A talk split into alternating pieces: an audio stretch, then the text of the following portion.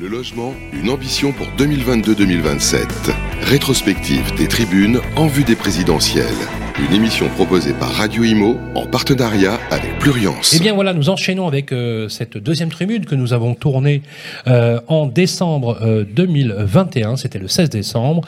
Nous avions enregistré cette émission avec euh, un titre très évocateur, l'épargne privée, un levier en faveur du logement. On vous expliquera pourquoi on parle de l'épargne privée. On va bien sûr évoquer cette notion dont on vous parle souvent. D'ailleurs, on a travaillé sur le sujet depuis septembre 2021 avec euh, Jean-Michel Camison et Henri Sur la notion de l'amortissement généralisé. On va vous donner euh, tous les éléments pour bien comprendre cet élément-là, qui à mon avis est un élément qui va faire changer de paradigme l'ensemble de l'industrie immobilière et qui peut redonner au souffle du souffle à une industrie qui a été, on peut le dire, assez mal considérée euh, et qui aujourd'hui euh, se pose la question justement de cette influence à l'égard de ce sujet. Nous avions tourné d'ailleurs cette émission avec euh, vous, Jean-Michel Camison. Je rappelle que vous êtes le président de Pluriance et Henri Deligné, le délégué euh, général. Nous avons souhaité aussi faire intervenir un expert en immobilier qui dirige un groupe à dimension nationale pour évoquer ce sujet. J'ai le plaisir d'accueillir sur le plateau Étienne de Quiré. Bonjour Sylvain, bonjour à tous. Bonjour Étienne, je rappelle que vous êtes directeur général euh, du groupe Sergic, un groupe à dimension nationale. Et je sais que ce sujet vous touche particulièrement à cœur, mais faut aussi, quand on va parler d'amortissement, de détention patrimoniale, démystifier effectivement cette notion de, l'approche la, de l'amortissement. C'est pas forcément quelque chose qui est réservé à des institutionnels ou à des personnes richissimes, mais ça peut être à la portée de tous. Et c'est peut-être là un levier intéressant pour fabriquer et construire du logement. Je vous propose, comme on l'a fait pour la précédente tribune, donc dans cette tribune numéro 2, euh, d'évoquer euh, un peu à travers le reportage de cette extraction. On assisté d'ailleurs à l'émission qui a été tournée en décembre.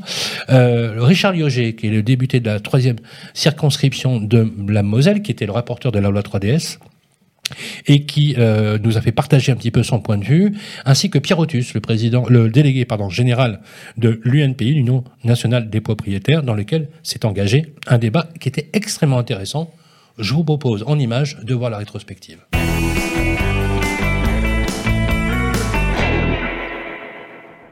On va parler d'épargne privée en faveur du logement, on va essayer de changer et de euh, démystifier un petit peu les mythes et les idées reçues autour des bailleurs privés, notamment par exemple. Sur les 30 millions de logements qu'il y a en France, il y a 12 millions de locataires.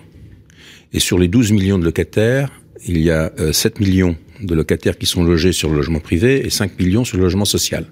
Ça vous donne tout de suite une, répartition euh, de la situation, du poids du parc euh, privé locatif.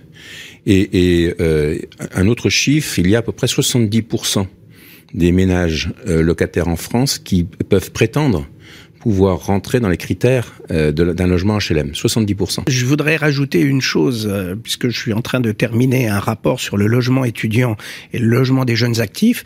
Je crois que c'est une population qui aujourd'hui, et ça c'est un peu une critique qu'on peut faire euh, depuis de très nombreuses années, est un peu oubliée. On l'a vu pendant cette crise du Covid. Pour les étudiants, les jeunes actifs, qui sont par nature effectivement des personnes qui ont peu d'argent, ça mobilise quelquefois jusqu'à 60 à 70 10% de leurs euh, ressources pour pouvoir se loger. Donc c'est une situation aujourd'hui qui n'est plus tenable. Le parc privé euh, vienne euh, au secours du logement de, de, des jeunes étudiants. Je crois que c'est vraiment une urgence aujourd'hui. La croissance de l'offre locative, et je pense que c'est quelque chose que chaque élu et chaque décideur public doit avoir en tête, c'est bien l'offre locative en fonction d'une demande. Force est de constater peut-être qu'aujourd'hui, on est arrivé un peu à bout de souffle euh, à la fin d'un cycle, l'immobilier fonctionne beaucoup avec des cycles, euh, où euh, peut-être que les petits bailleurs particuliers ont besoin de nouveaux outils, de nouveaux dispositifs euh, pour pouvoir continuer à développer cette offre locative et donc à créer l'accès au logement. Depuis trop, de trop nombreuses années, euh, le, le, les efforts qui sont mis en place par les pouvoirs politiques sont centrés sur le social. Je pense qu'il est temps de changer de paradigme et d'avoir une vision du logement qui est une vision transversale, c'est-à-dire de l'ultra social jusqu'au privé. Moi, ce que je voudrais dire, c'est que peut-être introduire euh, quelque chose ici dans ce débat, euh, c'est le, la première brique. Là, on est plutôt avec des propriétaires ou des personnes qui louent, mais je crois que la première brique, c'est d'abord le coût de la construction. Et mon travail, déjà pendant la loi Elan, a été de, de demander à ce qu'on libère le foncier euh, de l'État euh, pour l'euro symbolique avec des clauses de retour à meilleure fortune, y compris d'ailleurs dans le cadre des propriétaires privés. Merci euh, beaucoup encore. Euh, remerciements à Alexandre Burkhardt qui a fait le montage de cette rétrospective. On a essayé de condenser bien évidemment euh, ces éléments-là. Euh, on va parler euh, effectivement de l'état des lieux. De, rappel, on a rappelé d'ailleurs ce que le parc privé locatif. Et justement, euh, quand vous écoutez cette extraction, Étienne, qu'est-ce que ça vous inspire?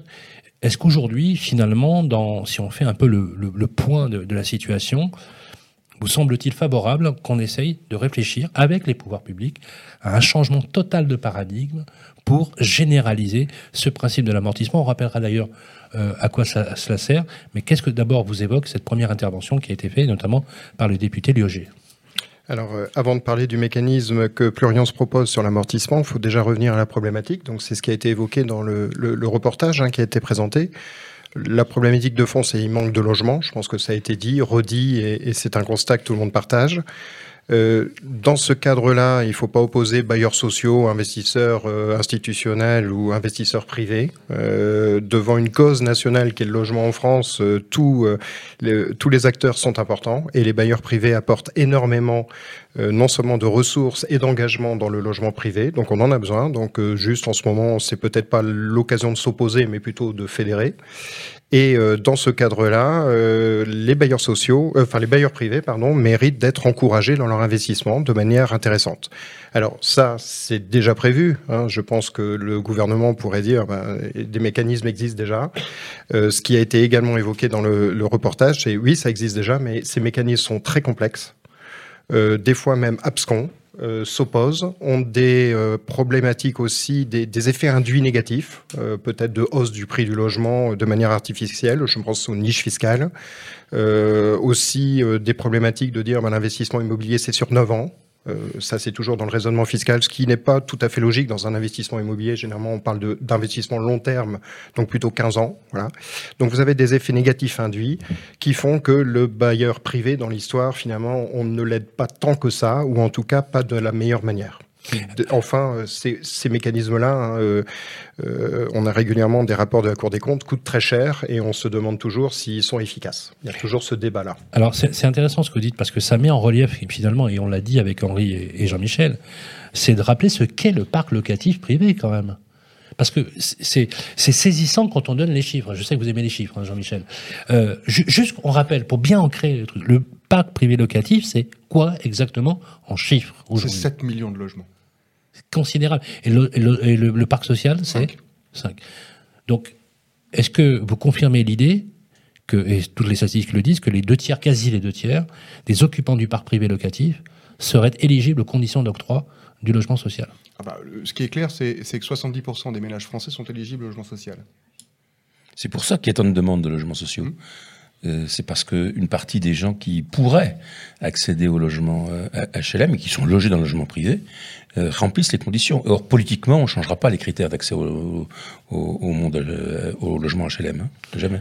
Alors, justement, on a évoqué tout à l'heure, euh, et, effectivement, et c'était l'idée de, le développer, on le développera d'ailleurs successivement sur, ces tribunes, c'est de parler justement loyer intermédiaire cible de la production pour aider le pouvoir d'achat des ménages modestes et de la classe moyenne solution de simplification et l'unification des différences de fiscalité en généralisant la pratique de l'amortissement lors de l'acquisition d'un bien loué et sur toute sa durée d'exploitation, quelle que soit la nature de la location et de l'investisseur privé ou institutionnel. Est-ce que ça veut dire, Étienne de Quiré, que l'amortissement, c'est une façon de se de s'affranchir de l'action publique? Je, je m'explique. Moins d'État, comme on disait tout à l'heure, et plus de liberté pour le professionnel, avec un support qui est celui de pratiquer l'amortissement généralisé, voire même de le sanctuariser. Oui, c'est euh, l'amortissement, c'est déjà un mécanisme qui existe euh, partout, hein, dans toutes les entreprises, dans toutes les sociétés euh, économiques. Donc c'est un, mécanisme qui est absolument pas une nouveauté. Hein, ça existe depuis. L'amortissement, c'est quoi? C'est un principe comptable? L'amortissement, c'est le fait de considérer que votre bien, en l'occurrence ici le sujet du jour, votre bien immobilier, doit être entretenu et, et, et, et s'use euh, méritent d'être entretenus, sinon ils s'usent. D'ailleurs, euh, on arrive actuellement à en parler, hein, des logements tout à fait usés, euh, au bout, rincés, voilà. Et dans une entreprise, une machine, dans ce cadre-là, on, la met au rebut. Dans l'immobilier, on a la possibilité de la rénover, enfin de rénover ce logement ou de l'entretenir de manière intéressante. On estime dans ces cas-là un taux d'usure. Nous, dans notre raisonnement, ce que l'on propose, c'est de dire, ben, ce bien, il faut l'amortir. Euh, on est parti sur un raisonnement qui nous paraît euh, cohérent, c'est-à-dire 40 ans. On estime qu'un logement euh, non entretenu au bout de 40 ans ne vaut plus grand-chose. Il est complètement dépassé. Cette durée de 40 ans est, est contestable, hein. on, peut, en discuter, mais il nous paraît une bonne base. Ça veut dire que votre appartement, si vous avez acheté un bien immobilier sur un appartement, tous les ans, vous pouvez passer une dotation aux amortissements, 40 ans, donc 2,5% du bien acheté, un bien de 100 000 euros, 2,5%, arrive en moins de vos revenus fonciers. Donc, c'est dans vos revenus fonciers, ça vient en moins des loyers pour le bailleur qui l'encaisse. Donc, c'est un, on soulage finalement son imposition et sa taxation des revenus fonciers. C'est donc une amélioration pour lui de sa trésorerie. Euh, c'est tout à fait logique parce qu'à un C'est moment une donné, réduction d'impôt, mais pas de la masse taxable. c'est- hein. alors, à la- en, en finalité, ça devient une réduction d'impôt. Mais au départ, c'est une réduction de La ses revenus fonciers, qui donc, effectivement, c'est sa masse taxable, c'est-à-dire qui sera imposée. Donc, il est moins imposé, puisqu'il n'est pas imposé uniquement sur l'encaissement de ses loyers, mais ça devient une charge déductible tout à fait euh, logique. Et le, ça provoque chez le bailleur, finalement, un peu de liberté, un peu de pouvoir d'achat. Ah, ça, ça- lui donne un peu de sous. Ah oui, oui, ça, provoque un, un- un pouvoir d'achat non négligeable, parce que par exemple, sur un, un bailleur qui aurait euh, 7 000 euros de revenus fonciers, il pourrait déduire à peu près sur un logement de 300 000 euros 4 500 euros. Ah oui, c'est pas neutre. Ah, Je ne dis pas d'impôt, hein. je, dis non, de revenus fonciers. oui, oui. Ça veut dire que ces revenus fonciers, au lieu d'être à 7500, passeraient à 3000. 3000, c'est les 3000 uniquement qui seraient imposés en fonction de sa tranche marginale d'imposition aux revenus, bien sûr. Euh, mais voyez, c'est bien la différence. Donc, on, on le soulage de ça, ça donne directement plus de trésorerie. Ah oui, on n'est pas sur des montants astronomiques, mais pour un bailleur privé, c'est pas des petites sommes. Hein, pour le, le- le particulier qui a investi, qui constitue sa retraite, qui fait un effort d'épargne, euh, 1500 euros. Si on prend une tranche d'imposition à 30%, c'est pas négligeable. Euh, et donc ces sommes-là lui permettent en plus de euh, réinvestir ces sommes-là pour entretenir son appartement, voire même de euh, pouvoir euh, s'endetter pour se lancer dans des travaux de rénovation. Travaux de rénovation, je pense, qui est Donc, un sujet que- dont on parle, on, on parle régulièrement. hein. Je crois qu'il y a un Donc, sujet là-dessus. En fait, si je traduis bien votre pensée, ce que vous dites, c'est que finalement, ce gain, entre guillemets, sur le revenu locatif, hein, on peut préciser, euh, pourrait être euh, recyclé, entre guillemets, ou réaffecté, euh, et serait un bon levier pour financer ou compléter la rénovation énergétique, dont on sait aujourd'hui que les financements ad hoc vont avoir ses propres limites. Alors, c'est exactement ça, c'est-à-dire que ça donne la possibilité aux bailleurs de faire ces entretiens et ces travaux. Certains pourraient dire, bah oui, euh, pourraient le faire, mais pourraient aussi utiliser de cette somme euh, pour euh, autre chose et, et se mettre euh, la somme dans sa poche.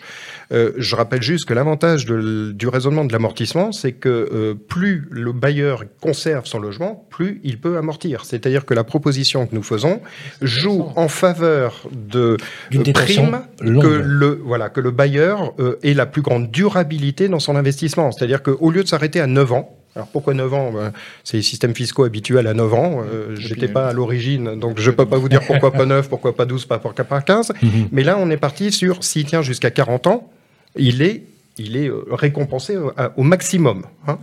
Euh, Donc, en fait, on joue sur la durabilité, on encourage le propriétaire à laisser son appartement C'est- au marché C'est locatif. hyper intéressant parce donc, que c'est ça valeureux. pérennise la location. Exactement. Ça pérennise euh, le- le- la relation contractuelle à travers les baux, les différents baux, et ça laisse en fait une offre de logement sur le marché. Tout à fait. Euh, je, je trouve ça extrêmement intéressant. Je peux- Alors, oui, pardon. Euh, Je, je voulais juste compléter, si vous permettez. Euh, D'abord, pourquoi c'est une c'est une solution Et j'aimerais avoir votre avis là-dessus. Mais je voudrais aussi ajouter une chose sur laquelle on avait rédigé changer l'image du rentier entre guillemets, qui est un agent économique avec un rôle social et sociétal dans la cité. Est-ce qu'il n'y a pas là quelque chose qui est assez vertueux, à l'instar de ce que nous dit Étienne? Oui, et, et tout à fait. Et, et je rajouterai sur ce que vient de dire Étienne euh, des éléments qui, qui, qui, qui modifient profondément l'approche euh, de l'investissement locatif. Le, il y a les investissements qui permettent une certaine euh, défiscalisation. Je pense au Pinel, mais on, on peut remonter dans le temps. On a eu le Duflo, le COS, d'Eurobien, etc. Euh, sont des niches fiscales. La niche fiscale, elle s'adresse uniquement à des gens qui payent des impôts. Ah oui. Et oui, donc ça veut dire qu'aujourd'hui, vous avez, n- par ce mécanisme-là, vous, vous euh, filtrez déjà la possibilité du, du potentiel d'investisseur. L'amortissement est un produit de droit commun. Euh, C'est-à-dire que euh, tout le monde peut le faire. Et aujourd'hui, d'ailleurs, on se dit, mais pourquoi on ne l'a pas Oui, alors coup, que d'autres l'ont du- eh oui, mais du Voilà, coup, la situation fiscale On, entre on l'a si on loue en meublé. Alors, on, Ouais, on oui. l'a si, si on Ouais. est une société. Ouais. Hein, si on est une si société, on peut amortir. Et, et- et là, c'est carrément le, le- on va dire le, le- le grand écart. Aujourd'hui, vous. En fait, c'est comme la TVA. Le particulier paye la TVA et en les sociétés la déduisent. Oui, en bout de compte. C'est pas tout à fait le même système. Non, mais- non, mais je veux dire, mais non, le, mais- mais Mais je me mets à la place de ceux qui nous écoutent. Mais, mais attendez, c'est injuste. Vous dites, moi, ça m'arrangerait bien de, de, d'amortir, mais moi, Hum, je, détiens, pas. mon, je détiens mon, mon, mon bien à titre privé. Hum. En fait, ce qu'il faudrait, c'est encourager les bailleurs à structurer avec un véhicule, une société, euh, la détention de leurs biens. Quoi. Oui, alors ça, ça, le- pourrait pousser. ou de le euh, faire à ça, titre- pourrait pousser effectivement des, des propriétaires, euh, des propriétaires bailleurs à se structurer en société pour pouvoir amortir. Ça a un coût, hein. ne nous trompons pas. Là, on parle vraiment euh, de bailleurs qui ont en, en moyenne 1,2 Ah, logements. oui, voilà. voilà. Donc, Ouais. donc euh, de créer une société, d'avoir à, à faire ses comptes tous les ans, ça génère des coûts. Donc, euh, Ah oui, quand même. ça, ça ne s'adresse pas, ça ne s'adresse pas, on va dire, à l'immense majorité des, des petits propriétaires bailleurs qui, qui, qui représentent, euh, on va dire, la, la grande masse euh, des, des Donc, vous préconisez quelque chose, un modèle d'amortissement plutôt simple. Ah, très simple Et et, ouvert à tous. tous. Et là où on, on- on fait un petit ajout euh, qui va dans, dans- dans le sens des- des- de la réduction des loyers, c'est que euh, on, pourrait panter cet amortissement euh, au regard du loyer de sortie. En gros, pour faire Qu'est-ce simple, qu'on appelle le alors, le loyer de sortie, c'est le loyer. D'accord Donc, le loyer de sortie, c'est le loyer qu'on va facturer euh, à notre locataire. Euh, im- imaginons qu'on est, on soit sur le, de- le, le parc libre, donc on a un, un loyer libre. Euh, bah là, l'amortissement pourrait être, euh, on va dire, de- d'un pour cent euh, ou deux pour cent, enfin peu importe, mais on va dire serait serait un, un- un- premier un premier euh, jalon de, de- de départ. Euh, Le Pinel, c'est 2 Bon. Bah, imaginons qu'effectivement, si vous pratiquez euh, dans un loyer qui est, qui est celui du Pinel, d'accord, donc c'est-à-dire avec un plafond de, de- de- Un plafond. de loyer, bah, vous pourriez justement passer à 2%. Et puis, vous avez un grand appartement. Mais Est-ce que je dois comprendre, euh, Étienne, que l'amortissement permettrait aussi de faire baisser le Bah loyer? Oui. Oui, ce qui est, c'est- en fait, l'avantage, la- l'avantage de ce système-là, ce qui est proposé, comme le dit Jean-Michel, on est parti sur un amortissement d'une durée euh, standard de 40 ans. Bon. Mais comme dans les entreprises, vous pouvez amortir de manière dérogatoire. Dérogatoire, ça veut dire plus vite, donc plus. D'accord Au lieu de l'amortir sur 40 ans, 30 ans. Cette bonification pourrait être donnée en contrepartie d'un loyer plus Plus bas. maîtrisé. Ah, c'est vachement selon différents critères. Il pourrait être également euh, euh, accordé un système accéléré, un système dérogatoire en fonction du- d'une question de territorialité. Mhm. Si euh, il y a besoin de réactiver ou dynamiser ou secteur tendu, on peut le faire. Voilà, on peut imaginer une certaine souplesse sans commencer à partir dans des systèmes fiscaux d'une complexité folle où à un bout d'un moment ça devient tellement complexe que euh, peu Ça de gens. Bah oui. savent dire exactement oui. dans quelle zone se trouve-t-il, sous Ouais. quel régime et sous quel voilà. Là c'est simple. Vous avez un critère, une zone et en fonction de l'abaissement ou on va dire la maîtrise du loyer qui en découle, ça, avec un engagement ferme du bailleur, il peut y revenir. Hein. Et à ne pas dépasser. euh, À ne pas ah, dépasser, à ce moment-là, il peut amortir plus rapidement, plus ou moins Ah, il rapidement ne et peut de pas y revenir. En cours, il ne peut pas modifier la Bah non, parce par que exemple. sinon son amortissement, Eh euh, il- non, non, il y a un engagement et, c'est logique. Euh, c'est logique. Le gouvernement euh, favorise, mais il y a quand même un engagement En ferme du ce que vous bailleur. dites, c'est donnant-donnant. Ce que vous dites, c'est le. Donnant à l'État. Nous, on s'engage à maîtriser les loyers. Et donc, si vous nous aidez sur la durée d'amortissement, on s'engagera à plafonner les loyers, ce qui revient à dire finalement le même système que, qui est pratiqué par le Pinel. Oui. Question, est-ce que ça coûte moins cher à l'État? Alors, oui. Non, ça coûte. Oui, c'est tout à fait soutenable financièrement et ça coûte moins- globalement, ça coûte Non, ce moins que je te cher. dis l'État, c'est qu'actuellement, on dépense, on soutient l'activité, je crois, pour 42 milliards d'euros, hein, à peu près. Mais de, 40, ce- 40 ouais. milliards pour 40 80, milliards, pour 80 Voilà. milliards, Et, pour et- 80 et la, milliards et de la- et la recettes. profession dit oui, mais nous on génère à peu près 74 80 milliards. Non, non, 80 4- 80 milliards de de- recettes de- l'année de- dernière. de, de- de- de recettes, euh, sauf que Bercy dit oui, mais ça rentre pas dans les mêmes poches, donc forcément, nous on dit qu'on dépense. bien mais sûr. bon, très Mais- bien.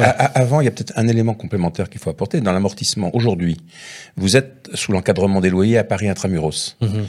Euh, vous, vous êtes en location nue et vous vous apercevez que l'encadrement des loyers vous permet de, de- de louer 10% plus cher votre le logement si vous le, le mettez en meublé. Une fois que vous êtes en meublé, vous vous apercevez que vous pouvez amortir parce que l'amortissement existe sur le, le- le bien aujourd'hui. Les- les- sur, les, sur les biens en meublé, vous pouvez amortir. Et une fois que vous vous apercevez que non seulement vous avez pu euh, augmenter de 10% vos loyers par rapport à votre location précédente en nu, que vous amortissez donc vous générez une capacité d'autofinancement, comme vient de le rappeler Étienne, et vous vous apercevez qu'une fois là, vous pouvez faire de la, du Airbnb parce que c'est un peu le même schéma. Et vous avez tout gagné. Et, et le résultat des courses, c'est que depuis la, la loi Allure Mhm. sur la région, sur Paris intramuros, l'offre locative est passée de 14% à 20% en l'espace de 5-6 ans. C'est énorme. Ils ont meublé. hein. En meublé, en meublé. C'est énorme. Ça prouve que l'offre a été modifiée Ah, uniquement pour des raisons fiscales Mais bien et sûr, non pas pour parce des raisons qu'on de ne besoin trouve de plus une petite surface euh, sur Ah, un bail, sur En un, en bail, en bail traditionnel. il y en a plus. Voilà, à part dans le groupe Daucher, éventuellement de temps en temps. euh, Mais- effectivement, il y a encore. non, non, mais, Mais c'est- Étienne. sur, sur, sur le coup, c'est extrêmement important. On a vu l'intérêt pour le, le propriétaire bailleur de l'inciter à investir pour la longue durée, sur le locataire d'avoir des loyers maîtrisés et donc euh, euh, favoriser l'accessibilité économique au, au logement et tout ce qui, ce qu'il en Je, je, je passe sous couvert la partie rénovation travaux.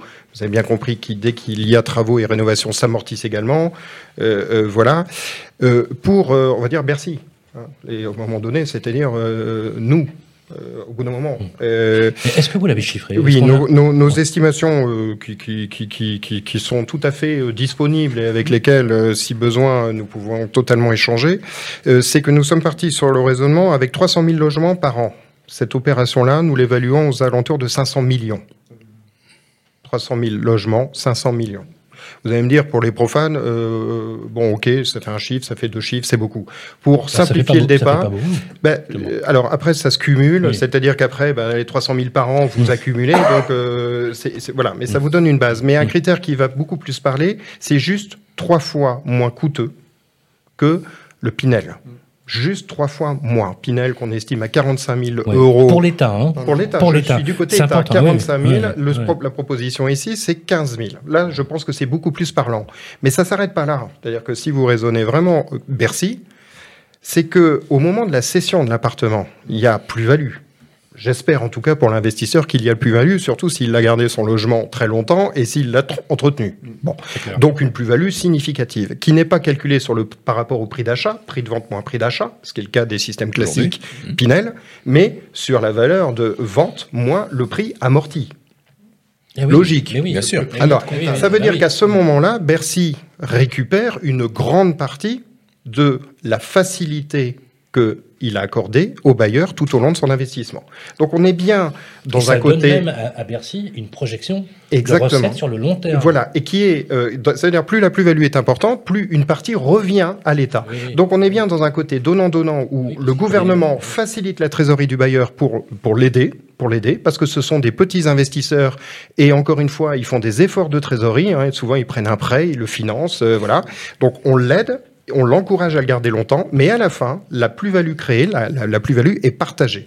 Donc, quand vous regardez et que vous intégrez cette notion-là, c'est même pas trois fois moins coûteux que le Pinel, c'est probablement euh, très rentable et vous incitez pour enfin euh, obtenir l'objectif des bailleurs privés qui pourraient contribuer à la création de logements en France. Il nous reste trois minutes. Ce qui pose problème euh, pour Bercy, je pense qu'il a parfaitement compris nos, nos- calculs euh, d'amortissement et il y voit lui aussi, à mon avis, euh, son intérêt. Mais ça a l'air frappé du bon sens. Non, mais c'est le cumul. Ce qui, ce qui pose problème aujourd'hui à Bercy, c'est que euh, Bruno Le Maire nous dit bah oui, mais attendez, moi les gars, j'ai en stock euh, du Pinel, du Dorobien, Ah, oui, oui, oui. Et, que, et que ça, ça, ça, ça, ça va dans le temps. Dans Il le- faut que j'arrive à Donc en fait, si vous voulez, y y, il y a un effet de biseau qu'il va falloir, qu'il faut euh, Et qui va donc falloir financer. Exactement. Mais au-delà de ça, une fois que ça s'est financé, dire, le, derrière. Et ça, le- vous l'avez estimé, Oui, on- on l'a estimé, on l'a simulé. C'est combien Et- Oui.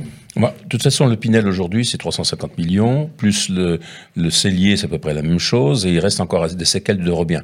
Donc on, on est sur 900 à euh, près d'un milliard de, de- Sur une période sur une période, Qui qui, va- une période de toute façon globale de 9 ans, Oui. Euh, et, Et qui qui va décroît, décroître. et qui décroît. Donc le- la, la difficulté, c'est effectivement de, de faire ce parallélisme des, des, des choses, mais il faut pas oublier que justement, on, on, on va demander à l'État de mettre moins d'argent en prime sur la rénovation énergétique, puisqu'on donne aux bailleurs euh, la capacité de financer par un financement normal de prêt grâce à la capacité d'autofinancement qu'on apporte. Donc là aussi, c'est un, un schéma euh, à double entrée et sortie, et, et que si on fait euh, les, les deux, l'opération financière est parfaitement soutenable. Mais pardonnez-moi, mais quand on entend Bruno Le Maire, qui est quand même pas le dernier des, des imbéciles quand même, hein, dire attendez, moi j'ai du Robien, j'ai du Pinel, sûr, ça va me coûter un bras. Euh, Quand je vois les, ce que vous annoncez, c'est rien. Bah, Cet si effet si Non mais, non, non, mais Si on s'inscrit dans le long terme, Je- c'est mais, rien. mais absolument. Mm. Parce qu'il y a trois effets quand même vertueux, ou alors j'ai pas très bien compris. C'est la première, vous facilitez la détention long terme. Oui. Donc, je crée un flux constant dans l'offre locative. Faut pas oublier qu'on a besoin de logements pour Yes. loger. Mm. Deux, je vois un élément fiscal qui me permet un de ne pas désinvestir je- à fait. versus je vais pas vendre tout de suite. Je vais donc être incité à le garder longtemps, alors 30 ans, 40 ans en fonction des contreparties. Donc deux. Et trois, in fine, je sais que la contrepartie fiscale qui va être donnée, c'est que je vais déduire de toute façon comptablement, si je peux me permettre, Mm. l'amortissement et avoir une plus-value qui va retourner in fine dans la fortune de l'État. Et En, tant- en quatrième tant que tel. point. Et- et- Comment on peut résister à ça c'est ça que je, j'aimerais je me donne des moyens de financer La partiellement rénovation la énergétique. rénovation énergétique. Alors, justement, levier pour la rénovation énergétique, mais je, je vais même aller plus loin. Je suis un petit, tout petit propriétaire. D'ailleurs, j'ai un bien. Mais pour moi, c'est hyper intéressant. C'est-à-dire qu'en fait, c'est même pas une mesure discriminatoire. Vous voyez ce que je veux Ah, dire. Vous servez pas la soupe au- à, à des grands méchants de capitalistes qui possèdent des biens, etc. On est d'accord là-dessus. Vous popularisez, vous démocratisez ce que je vois moi. Alors, je, je fais le journaliste là-dessus. L'accès à la propriété pour tous. Mais le journaliste a deux fois raison, parce qu'en plus, aujourd'hui, l'accès à la propriété, il est lié à celui qui a une niche fiscale, c'est-à-dire que celui qui paie de l'impôt. Et même une fois que vous payez de l'impôt, à condition que votre niche fiscale ne soit pas utilisée à autre oui. chose, parce que vous, vous, vous avez votre Plafonné à 10 000 euros. femme de ménage, oui. vous avez votre, oui. euh, vos enfants, Ouais, vous avez votre, vos Pourquoi parents ça à passe pas entretenir. Pourquoi dedans. ça passe pas Oh, ça Pourquoi ça passe pas Est-ce que vous avez rencontré Étienne, Non, mais d'abord, Jean-Michel la, la première un raison, candidat qui vous a dit je le ferai si La- je suis élu La première raison, c'est que euh, on est drogué à la niche fiscale en France dans l'immobilier. C'est ça la première raison. Et qu'on n'a pas fait l'effort. euh, on ne sait plus réfléchir autrement. On n'a pas fait l'effort de, de, de le réfléchir côté- autrement. le Pinel, côté- le ce n'est que côté de l'amortissement déguisé, sauf non, que ça investisseur. sur l'IRPP et non pas Ah. sur le revenu foncier. Pourquoi? Euh, pa- pa- Parce Donc que si c'est vous plus dites à un promoteur demain t'as plus de Pinel, il, il va se mettre à flipper Bah, sévèrement. Mm. Au, au dé- au début, on a Au eu ce type de, réaction, oui. et en fait, plus on leur explique comment ça peut se passer, plus ils se disent, mais oui, c'est intéressant. Ben oui. Ils s'inscrivent dans le temps. Parce que vous ouvrez à des, à des exactement ça. candidats nouveaux, des investisseurs nouveaux. il y, a- un point essentiel, c'est Mm. qu'aujourd'hui, la niche fiscale ne s'applique que sur le neuf. Donc, c'est-à-dire sur 150 000 logements par Bah an. oui. Hein Même Voilà. pas. M- Même pas, même pas. Mais hein. oui. alors, alors que l'amortissement s'ouvre sur l'ensemble du parc, y compris l'ancien, et surtout l'ancien. Le réservoir le plus Combien important qu'on en a, c'est l'ancien. combien, combien en France si on- pour, voir l'ampleur. Combien de biens en France Ah bah 7 millions, le parc privé. 7 millions, c'est considérable. Alors avec une partie qui est dans le neuf, hein, mais qui Oui, représente pas grand-chose. Donc euh, aujourd'hui, redonner, 7 millions. Hein. oui, redonner euh, au parc ancien euh, une, une possibilité d'être rénové, de proposer des loyers euh, abordables au travers d'un- pantage de la- de l'amortissement en fonction du loyer de sortie, euh, permettre que ce parc soit pérenne. Parce que ce dont on a besoin, c'est bien de- c'est bien d'appartements nus, hein, c'est pas de meublés. Bien sûr. On, on- on voit dans le cœur de Paris, vous savez que le premier, le deuxième, le troisième et le quatrième arrondissement vont être débaptisés pour s'appeler centre-ville ou, ou- ou Paris-Centre. Ça veut dire que dans ces quartiers-là, il n'y a plus d'habitants. Exact, mais c'est Il n'y a, déjà. il y a plus que des bars et des restos. Mais si, cas. si, si je peux me permettre juste, Oui, euh, je, je pense que, euh, comme l'a dit Henri, on est drogué. Euh, ça fait des dizaines d'années euh, que nous sommes dans cette niche fiscale.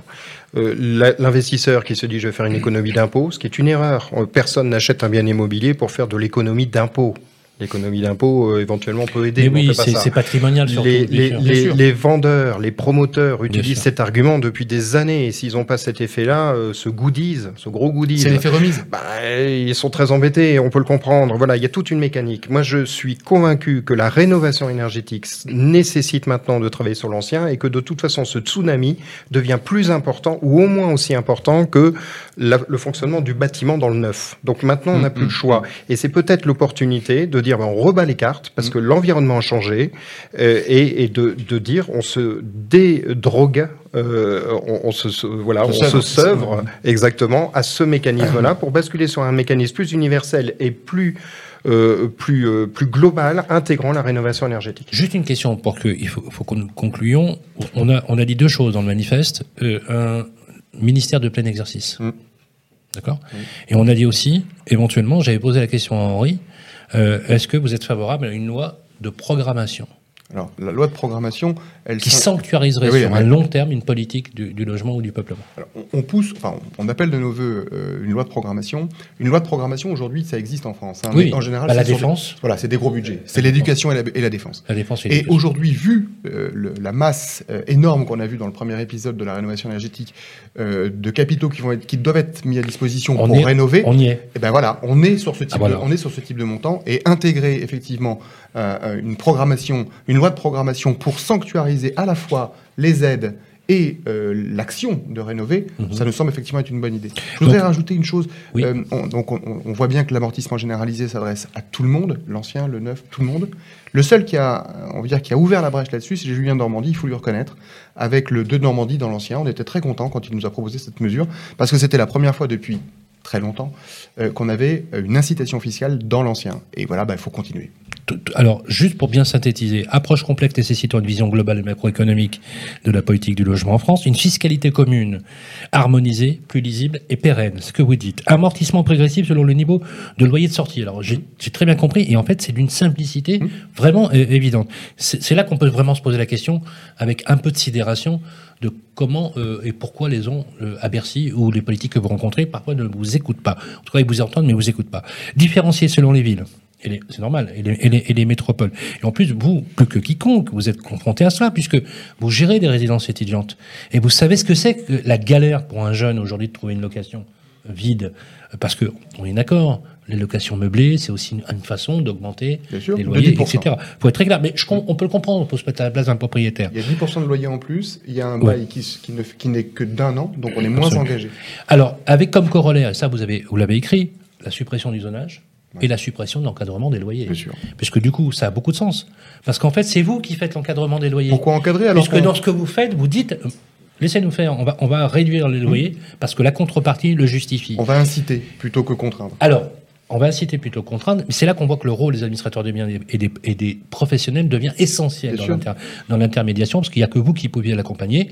Amortissement pour une contribution à l'amélioration à l'amélioration du pouvoir d'achat des ménages, car lié au, au loyer de sortie, et ça c'est signé Henri Deligne. L'amortissement constitue une épargne pour investir dans la rénovation du bien. Combien ça coûte? Comment financer des dispositifs pour créer une véritable offre de logement? Vous avez répondu à cette question. Et la question, elle est sans appel. Ça coûte trois fois moins cher que le dispositif Pinel. On est bien d'accord là-dessus. On est bien d'accord. Et, et l'encadrement des loyers, il n'y a, pas pire, parce que l'encadrement des loyers est contradictoire avec la politique de rénovation énergétique. Ce que personne ne dit, puisque dans l'encadrement des loyers, on ne tient pas compte de l'étiquette du logement. Exactement. Donc, que vous soyez dans, dans- dans le même immeuble, que vous, euh, le- vous avez la même typologie en haut Eh ou oui, en bas, ah bah avec voilà. des, des fenêtres qui vous protègent en haut et, et- et- et pas en bas, c'est le même loyer, parce que vous ne pouvez pas euh, ajuster votre loyer en fonction de l'étiquette énergétique. Merci beaucoup, Étienne de Quiré. Euh, je rappelle que vous êtes le directeur général de Merci de toutes ces précisions sur ce sujet hautement politique. Voilà, c'était la tribune numéro 2. Nous allons passer à la tribune numéro 3, celle que nous avions tournée en janvier 2022. On va voir un peu comment on peut rapprocher deux univers, l'univers du parc locatif privé et du parc social. Comme dirait euh, Jean-Michel Camison, il serait temps de voir le spectre à 360 degrés. Merci à toutes et à tous. Applaudissements pour Étienne Descaires.